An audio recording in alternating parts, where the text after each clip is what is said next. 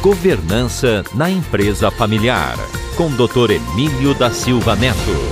Uma boa parcela dos pioneiros passou poucos anos em bancos escolares por razões diversas, como, por exemplo, a necessidade precoce de trabalhar muito para sobreviver, além do que, estudar durante muito tempo era para quem queria ser padre ou professor, ou também para quem não era muito dado ao trabalho duro.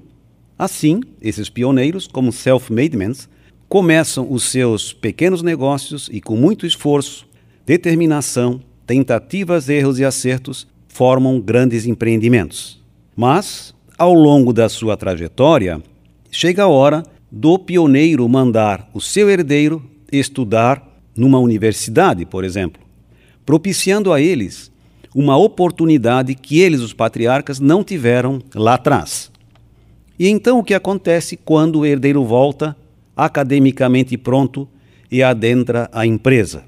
Quase sempre se inicia um conflito de estilos, de personalidade e de rol de atribuições e hierarquias, cuja minimização de consequências depende de um pacto de convivência ou um pacto de relacionamento, calcado em sabedoria e humildade de ambas as partes.